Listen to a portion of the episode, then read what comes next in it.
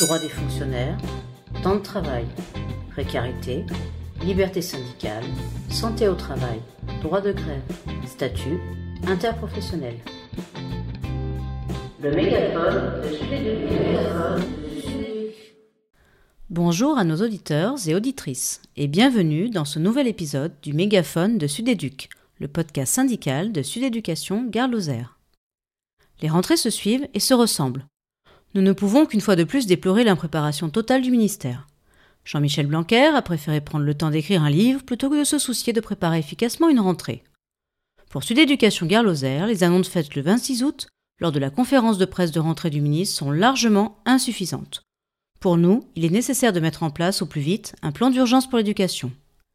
La situation dans le département est particulièrement inquiétante, notamment dans le premier degré. Nous retrouvons Mathieu, prof des écoles et militant à Sud-Éduc Gare Lozère, pour faire le point sur cette question.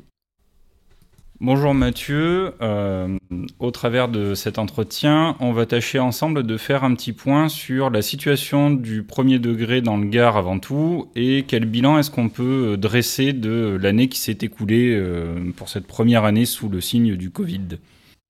Euh, bonjour Bruno.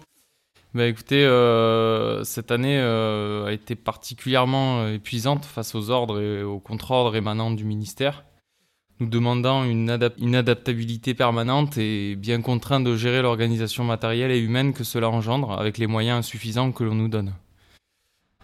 On apprend les informations importantes comme les protocoles, euh, les règles sanitaires spécifiques à l'école au dernier moment et par voie de presse, avant même de les recevoir par la voie hiérarchique. Cela témoigne du manque de considération du ministre pour ses personnels, omnubilés par l'idée fallacieuse que, que les enfants ne seraient pas contaminants et d'ailleurs, dernièrement, euh, pendant les grandes vacances scolaires, on, a appris qu'il avait aussi évoqué le fait que les enfants vaccinés ne pouvaient pas transmettre le virus. Euh, étonnant.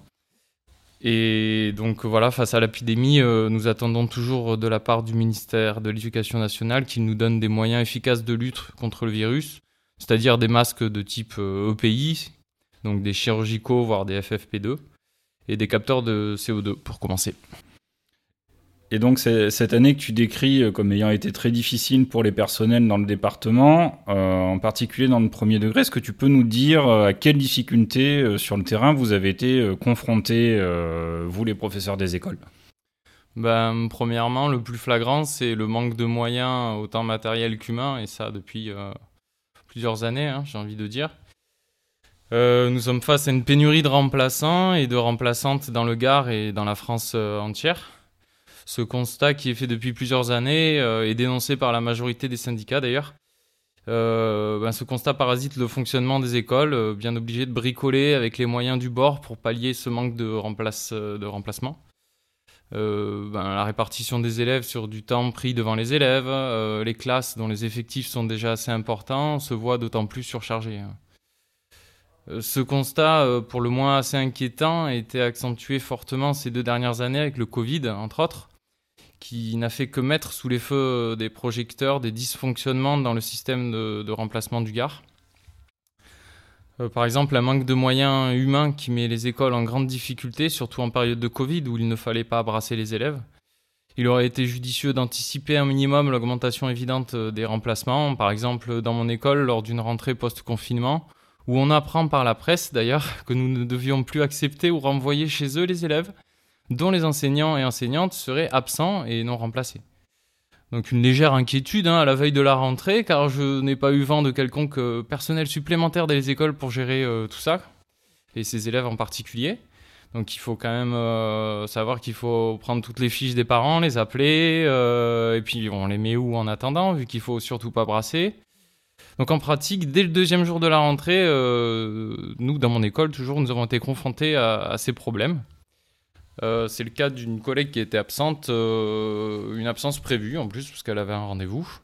On nous a dit à 16h45, on finit à 17h. À 16h45 euh, qu'elle serait remplacée.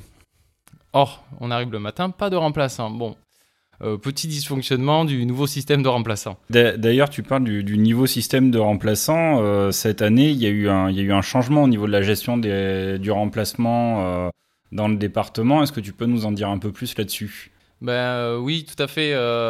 cette année, la gestion se retrouve à l'échelle départementale. Elle est gérée donc par la DSDEN ce qui n'était pas le cas avant, puisqu'elle euh, était gérée par les circonscriptions, et notamment, euh, c'était les secrétaires de circonscription qui géraient leur territoire, et donc essayaient euh, un petit peu d'être le plus égalitaire possible, sans faire de miracle évidemment, puisque elles avaient quand même pas assez de remplaçants, donc, donc voilà. Mais là, c'est vraiment pire cette année, quoi, avec ce nouveau système.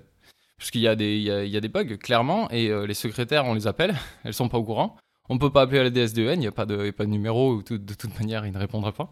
Donc on, est un petit peu démunis face à ça. Quoi.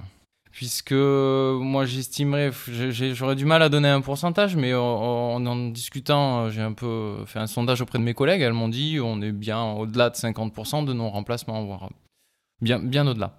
Oui, donc en fait, ça veut dire que, que contrairement à euh, ce que le ministère euh, et euh, la DSDEN annoncent dans leur communication, en fait, il y a, énormément d'élèves qui euh, n'ont pas eu euh, classe parce que, euh, en fait, il n'y a pas de personnel à mettre devant eux. Alors, tout à fait. ce qui est intéressant aussi, c'est que c'est la gestion en période de Covid. On n'est pas censé brasser les élèves. donc, on demande à notre hiérarchie, hein, dès la rentrée, mais comment on fait là? Il y a une enseignante absence, on, mais on a, toute une classe là devant nous, on en, fait quoi de ces élèves? On n'a pas le droit de les brasser normalement, donc ce à quoi on nous a répondu au début, bon, ben voilà, vous pouvez, euh, vous devez plutôt euh, les, mettre dans les classes.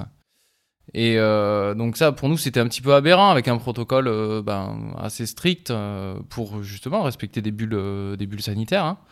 Hein. du coup, on s'interrogeait en tout cas sur la, pertinence de, ces mesures-là. Et surtout, euh, pour nous, la gestion du ministère est extrêmement décrochée de, la réalité du terrain.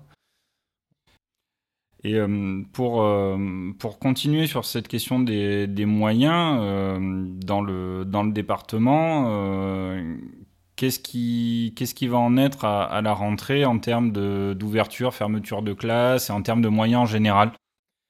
Eh bien, dans le Gard, comme partout en France, euh, de nombreuses classes vont fermer à la rentrée.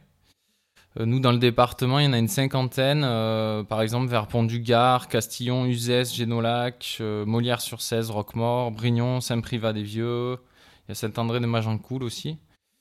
Euh, ben voilà, le ministère réduit encore les moyens alors que la crise sanitaire a renforcé ce constat, on vient d'en parler. Il faut, il faut un plan d'urgence pour l'éducation avec des recrutements de personnel et une baisse des effectifs par classe.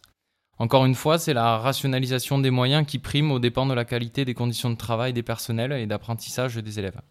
Bah écoute, je pense qu'on est arrivé à la fin de, cet entretien. Merci euh, beaucoup pour, euh, pour cet éclairage sur la situation dans le premier degré dans le Gard. Merci à toi. Face à un ministère qui poursuit sa logique austéritaire, Sud Éducation, dans le cadre d'une intersyndicale, appelle les personnels à la grève le 23 septembre pour obtenir des moyens et un plan d'urgence pour l'éducation. C'était le mégaphone de Sud Éduc.